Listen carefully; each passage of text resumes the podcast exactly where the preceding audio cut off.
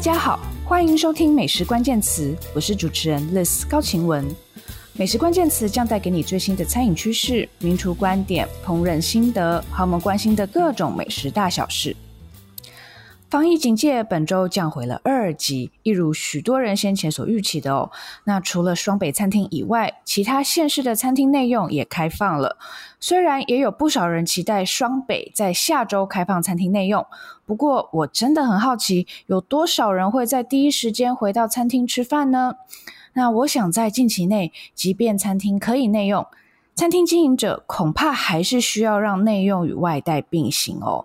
那在这边也要呼吁大家，继续购买餐厅的外带外送，就是支持餐厅的方式。本周也继续带给大家以下国内外餐饮消息。首先要来看看纽约新餐厅开幕数量创新高，餐饮界正在复苏，然而也有隐忧。同样聚焦在纽约市，米其林三星的 Masa Per Se 两家餐厅推出八百美元的套餐，价格又创新高。再来，Massimo Bottura 与 Fine Dining Lovers 合作拍摄减少食物浪费的影片，欢迎大家上网搜寻。最后要与大家分享我最近品尝的外带外送餐点，包括 Impromptu by Polly、蓝餐厅、香色，还有 T 加 T 这四家餐厅。详细内容请继续收听。第一则新闻，来看看纽约新餐厅开幕数量创新高了哦，餐饮界复苏还有什么隐忧呢？那纽约市哦，正在经历疫情以来哦，过去一年以来哦，最忙的一个餐厅开幕季。那 Eater 就有有一篇报道访问了餐饮产业顾问，任职于 Brooklyn Chamber of Commerce 的 Nicole Biscardi 哦。那这位 Nicole 呢，他就说啊，现在是餐厅文艺复兴的开始啦。但是哦，我们和疫情前的数据来比较一下，这个所谓的餐厅文艺复兴呢，看起来其实比较像是一个缓慢的复原哦。那这比斯卡迪顾问就说，很多人可能以为啊，餐厅现在生意火爆啊，他们又在赚钱啦，到处都在开新餐厅啊。可是很多人没有意识到，其实餐饮产业真的受伤惨重哦，真的被摧毁的很厉害。那即便现在看起来，诶，是呃状况好像恢复了，但其实并没有真正恢复。那从美国餐厅定位网站 Yelp 的数据来看，今年三月到五月呢，有将近七百间新餐厅开幕哦。那但是和二零一九年同期比较的话，二零一九年同期呢是有一千间餐新餐厅开幕的。那在五月哦，这个通常是很忙碌的餐厅开幕的时间呢。呃，二零一九年和二零二一年的数字相比呢，其实今年是有少了三百间新餐厅开幕。另一个餐厅定位网站 Resy 的数据呢，则显示，呃，今年四月到六月的新餐厅开幕数量呢，和二零一九年同期是差不多的。不过，因为 Resy 本身的规模扩大了很多，他们在二零一八年的时候呢，大概是两千间餐厅在平台上，到了隔年呢，就已经成长到五千间餐厅了。所以，他们平台的规模成长速度来看呢，今年的新餐厅开幕呢，和二零一九年同期相比呢，应该是呃，这个成长的速度应该是减缓的。不过，即便和疫情前数据相比呢，好像只是缓慢的恢复，这仍然是一个自疫情开始以来令人激励人心的一个成长哦。那呃，我们刚提到这位餐饮顾问 Biscardi 呢，他因为在纽约市政府工作嘛，那他就。在过去一年，很密切的关注了餐饮产业的发展哦。那他负责的案件呢，有六百间餐厅哦。那他就密切的和这六百间餐厅，呃呃，有密切的联络哦。所以跟着他们一起经历了去年的各种起起伏伏。那他就提到说，当去年春天纽约市短暂开放餐厅内用的时候呢，这些餐厅业者呢其实是很惊慌的哦，他们觉得政府没有给他们很明确的指引哦。那两个月后，十一月，去年十一月，那餐厅内用又被关闭了。那当时呢，这些餐厅业者又非常恐慌，因为他们很怕撑不过冬天哦。如果不能内用的话，他们要怎么样获得营收呢？到了今年春天，当疫情的控制渐渐放松的时候呢，那很多在去年秋冬冬眠的业者，呃，或者是有在计划新企划的业者呢，就开始有动作了哦。他们就决定让他们的企划开始执行了哦。那现在呢，已经算是进入堂堂正进入夏天了。那这些已经酝酿一段时间的新餐厅呢，就纷纷冒出来了。那 Biscardi 是以就像这个手枪在发射一样，这样子来形容。那的确啦，和去年同期比较啦，今年的新餐厅开幕，呃，不是去年同期，而是二零一九年同期哦。今年的新餐厅开幕，我确实不如以往哦。但是如果你和二零二零年来比较的话呢，呃，饮食相关产业的这个新开幕哦，其实是上升了百分之九十二哦，这也是 y e p 的数据。那在今年三月到七月之间呢，总共有一千三百间新店家哦，向纽约市健康与心理卫生部来登记营业许可哦。不过，这一千三百家新店家里面呢，呃，也是有呃不是餐厅的饮食业者哈、哦，以及也有呃呃更新呃原本的执照的业者哦。那在疫情前，通常春天和秋天呢是最繁忙的新餐厅开幕季节哦。那现在我们看到的这样的新餐厅纷纷如雨后春笋冒出的情况呢，应该是累积了一整年的情况哦。那现在很多业主他们就心想说：好啦，那呃情况正在慢慢恢复哦，呃管制放松了，那我们就现在来做吧。如果不现在做，到底什么时候要做呢？Eater 在报道里面就举了一个例子哦，是纽约的一个餐饮集团叫做 Hand Hospitality 哦，他们最近准备开好几家餐厅，有呃韩式、美式餐厅，也有一家泰式餐厅。那他们的集团发言人就说呢。他们现在准备开新餐厅，是因为被一种心态所触发哦。这个心态就是啊，呃，好像是状况慢慢变好了哦。其实，呃，我们慢慢恢复正常了。但是这背后也是有一种恐惧，就是如果他们现在不做，到底还要等多久？那除了 Hand Hospitality 以外呢，呃，还有一些新店家开幕，是因为背后的业主哦，在去年疫情的时候有去捡便宜啊，就是去年很严重的时候，很多店租都打折啊，很多门店的店租都打折。那有一些呢，打了七折甚至五折哦。那去年这些有资源的店主呢，去抢到这些便宜的呃门店之后呢，他们也需要一段时间来规划，所以你就看到很多餐厅开幕是延到现在哦。那还有另外一个例子呢，是 Blank Street Coffee 哦，那这个小的连锁咖啡店呢，他们是计划在纽约市哦开二十间新店哦，计划在今年夏天结束之前完成哦。那他们也是在去年呢，趁着疫情疫情的时候，租金比较便宜的时候呢，去顶了很多歇业的咖啡店哦。那他们就说啊，其实去年他们就有很多时间来想到底要做什么哦。不过现在疫情开放之后呢，这样子的机会其实已经慢慢减少了。这篇报道又提到另一个例子哦，是。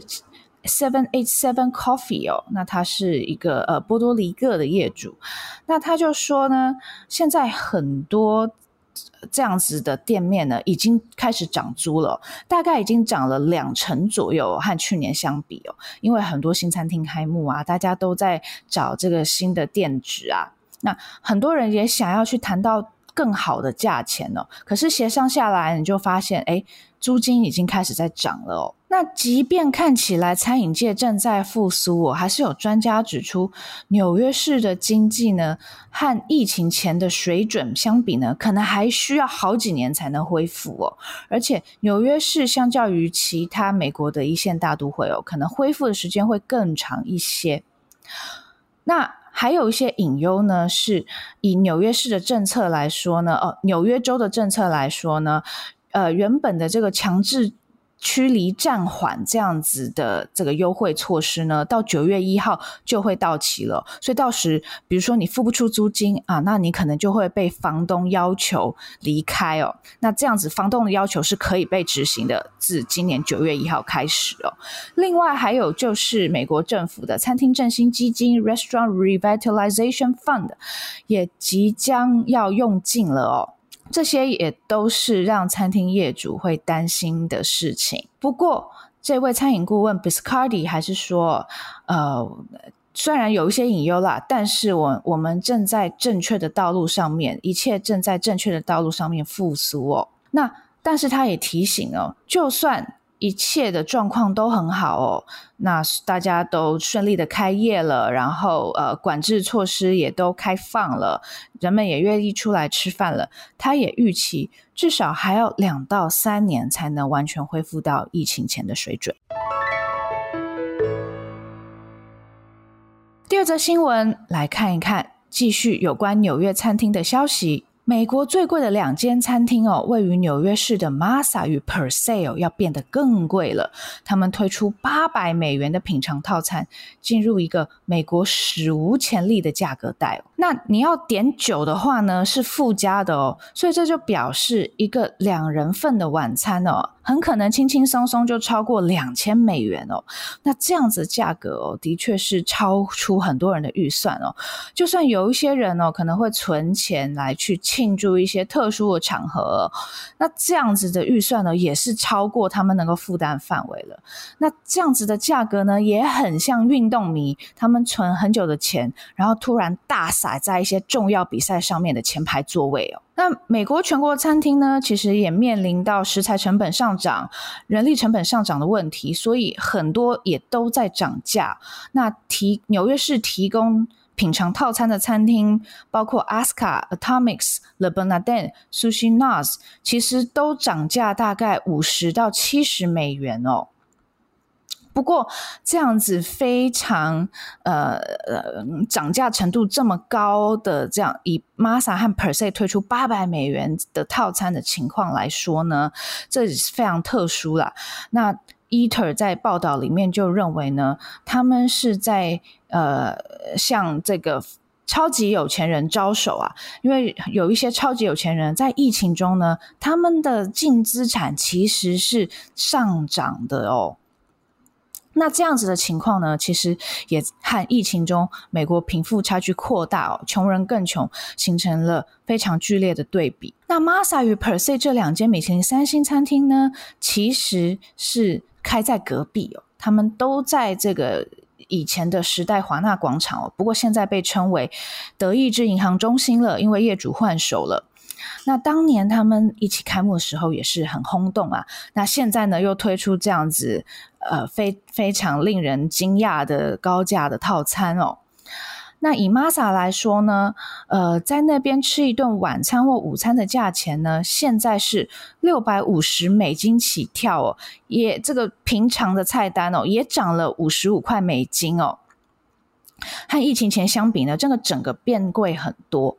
那 Masa 八百块美金的套餐呢，是一个 chef's counter 哦，就是一个呃主厨吧台的座位哦。那这样，你除了出可以坐在这个板前的这个座位以外呢，你还会有呃和牛的 tataki，然后还有一个这个尾鱼大腹 toro 的一道料理哦。那当然还有保证，你可以坐在他们的快木板前座位上哦。那这个快木板前是只有十个座位的。但就算你不点这个八百块套餐哦，这个六百五十块的套餐呢，也是可以做到吧台前板前啦。但是呢，就不保证了。那现在这两人份的普通套餐哦，在 Masa 的话呢，就轻松的可以超过一千四百一十五块美元了哦。那如果你点板前座位的话呢，更能轻松超过一千七百四十二美元了哦。两个人吃一餐要将近两两千块美金哦。那这样子的套餐有没有人买单呢？你去看 Masa 的定位系统哦，诶，定位还蛮踊跃的诶，在八月几乎都已经订满了，而且你还要付两百五十块美金的定金哦。那为什么会有这样的定价呢？其实 Masa 在疫情中呢就已经推出过了一个寿司便当哦，两人份就要价八百美金。所以既然这样外带外送的便当有人买单，八百块有人买，那内用更有人买单啦，所以他们就进而推出这个八百块美金的套餐。那值得注意的是，Masa 其实是有拿到这个餐厅振兴基金的五百万美元哦，五百万美元是一家餐厅可以拿到的最高的金额哦，所以呃，你也有有时候会觉得蛮不公平的哦，这样子一间这么有资源的餐厅，可以卖这么高价格的餐厅，客人都是有钱人的餐厅，还是可以拿到这么多补助。那再来看看 Thomas Keller 的 Per Se 哦，那。Per se 呢，它是有保留它原本的九道菜的套餐，一个人是三百五十五块美金。但是他们推出了一个更奢华的菜单，就是叫做这个进化菜单 （Evolution Menu） 哦。那要价八百五十块美金一个人，而且会有十五到二十道菜哦。所以两个人去点这份套餐的话呢，在税后的价格就会超过一千八百五十美元了哦。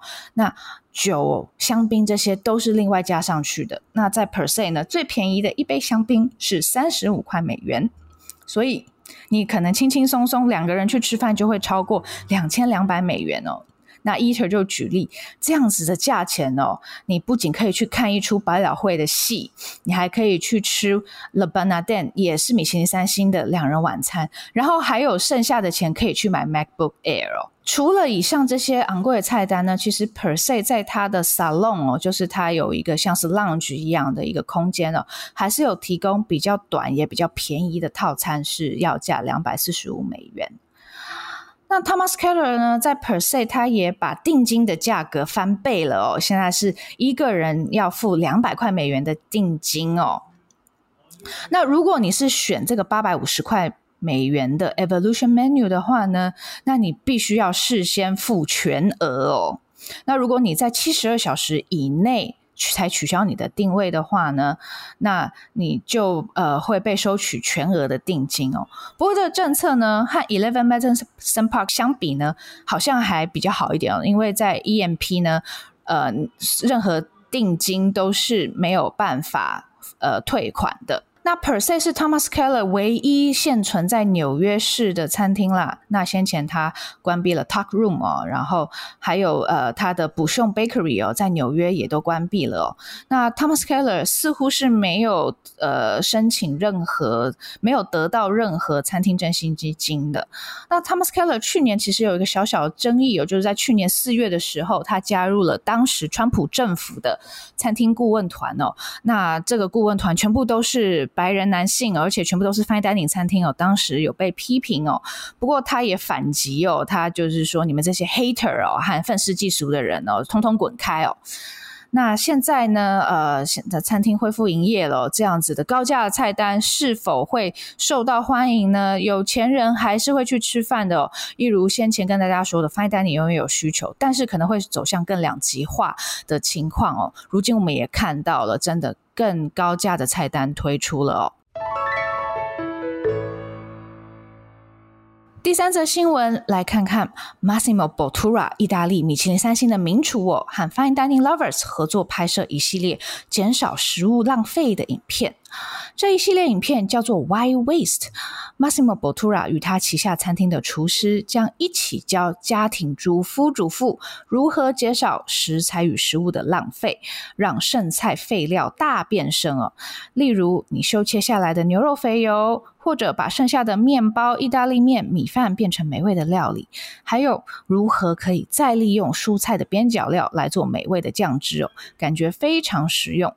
那这一系系列影片呢，是在 Massimo Bottura 自己的豪华民宿 Casa Maria Lugia 在 Emilia Romagna 的乡村里面的这家民宿来拍摄的哦。那 Massimo Bottura 呢，他是以他的非营利组织 Food for Soul 闻名哦。那这个组织 Food for Soul 呢，其实就是在利用这些剩下的食材剩菜哦，那把它变成美味的料理哦，并且把它再再再把这些料理呢提供给一些有需要的人哦。那这个企划呢非常成功，那也是一个很好的例子，让我们知道。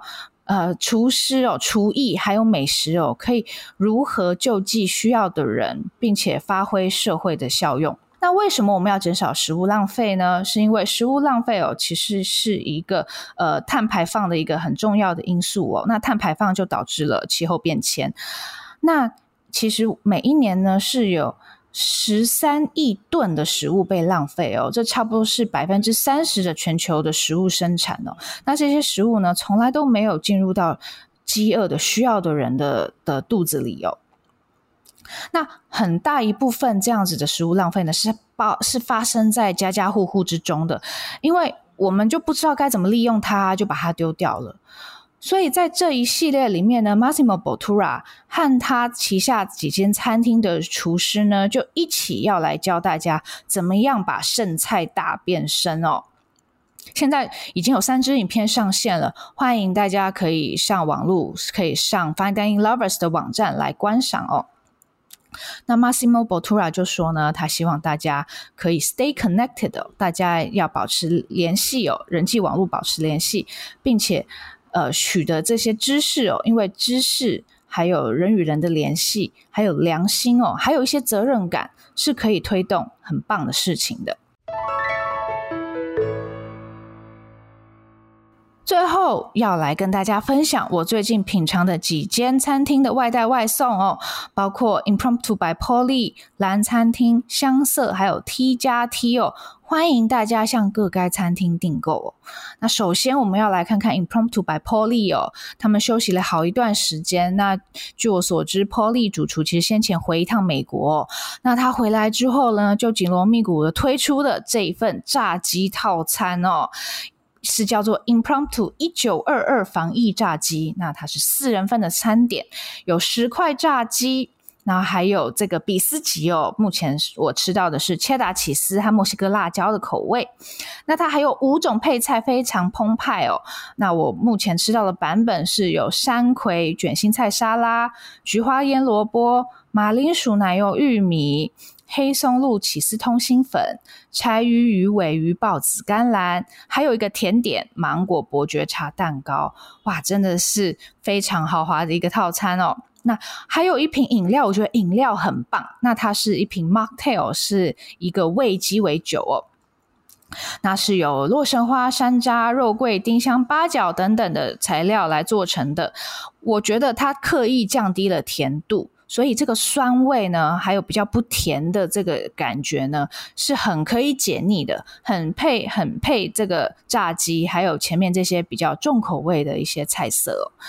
那这个炸鸡呢，我吃的时候觉得，哎，好像有一点酱香，哎，是不是加了酱油呢？后来。求证于副主厨 Adam，他说啊，没有酱油啦。那他列了非常多食材，有很多香料，比如说奥瑞冈啦、大蒜粉啦等等的。那他认为会产生酱香的东西呢，有可能是蜂蜜哦，有可能是在炸的之中焦糖化了。那这个炸鸡呢，非常的软嫩哦。它先泡过了这个 buttermilk 酪奶哦，这酪奶里面的乳酸有软化肉质的效果。那这个外衣呢，看起来虽然诶好像有点焦黑，但是大家不要担心哦，其实它没有很焦，然后味道也不是那么重哦。其实吃起来是还蛮咸淡适中的。那配上它很精心的这些配菜有，配菜都很好吃，比斯吉很好吃，强力推荐。所以这样子的炸鸡套餐呢，是一种 comfort food。那如果你想要吃这样子很舒心的食物的话呢，欢迎向 Polly 订购它的炸鸡。那另外蓝餐厅也推出新菜单了哦，我觉得很厉害的是。竟然有燕窝诶，他们有推出一个每天限量十组的极品官燕老菜脯炖鸡汤哦哦，这个我真的没想到会从蓝餐厅手上拿到燕窝，还要隔水加热，真的还蛮妙的。那他们用的这个老菜脯呢，很厉害，是三十年的客家老菜脯，是从一个收藏家手上收购来的哦，诶，所以所费不貲啊。那 Noble 主厨就说他的食材成本爆表了哦。那这个老菜脯鸡汤呢，我觉得真的很好喝。老菜脯这个非常深沉的鲜味，还有深沉的香味哦，真的很棒。那他们也用上了很好的老母鸡，炖出非常有肉味、鲜味，然后还有胶质的这样子的汤哦，因为我冰在冰箱一个晚上哦，隔天拿出来要再吃的时候，发现它整个结冻了，充满了胶质。那除了这个厉害的老菜脯鸡汤呢，蓝餐厅也另外推出了呃灵魂 Kebab 烤肉饭，还有马来风光椰浆饭。那这个 Kebab 烤肉饭呢，是 Nobu 主厨的创作哦。这个 Kebab 烤串有用绞肉、洋葱、甜椒等等做的这个呃呃是绞肉做的烤肉串，还有用这个 Temana 河羊来做的。呃，肉串啊，再加上海鲜的虾、干贝等等，很好吃。那配上优格酱和炸鸡酱，我很喜欢优格酱哦。那另外还有副主厨来自马来西亚的 Pain，他有做马来风光椰浆饭，据说是他妈妈的食谱哦，是把这个丝苗米和椰浆、香茅、泰国柠檬叶、葱姜蒜盐一起煮。我非常喜欢椰浆饭，真的很香。那粒粒分明哦，那它配上的是呢，用这个一些香料腌制的鸡腿哦，炸鸡腿，然后一定要有这个花生米、小鱼干和小黄瓜这样的经典配菜哦。那我一直很喜欢椰浆饭 Nasi Lemak，那蓝餐厅推出的这个 Nasi Lemak 真的是相当正宗哦。想念椰浆饭的朋友们也欢迎向蓝餐厅订购啊！忘记跟大家说，蓝餐厅八月十号起开放内用哦。这个呃，他们算也算是超前部署了，我想时间也算是蛮算的蛮准的哦。那也欢迎呃愿意出去内用的客人们呢，回到蓝餐厅享受他们的套餐。那再来看看香色哦，香色最近推出的是凉面套餐哦，他们认为凉面是大家夏天共同的记忆哦，所以他们设计了三种不同面的不同凉面哈、这三色面呢，他们是找了台湾小型制面厂来特制哦，分别是有姜黄全麦和番茄哦，三种不同颜色。那三种口味呢，分别是洛梨梅子番茄凉面哦，这个是蛋奶素的选项。那另外还有油葱牛夹跟川味口水鸡哦。那我尝到的是洛梨和梅子番茄口味的。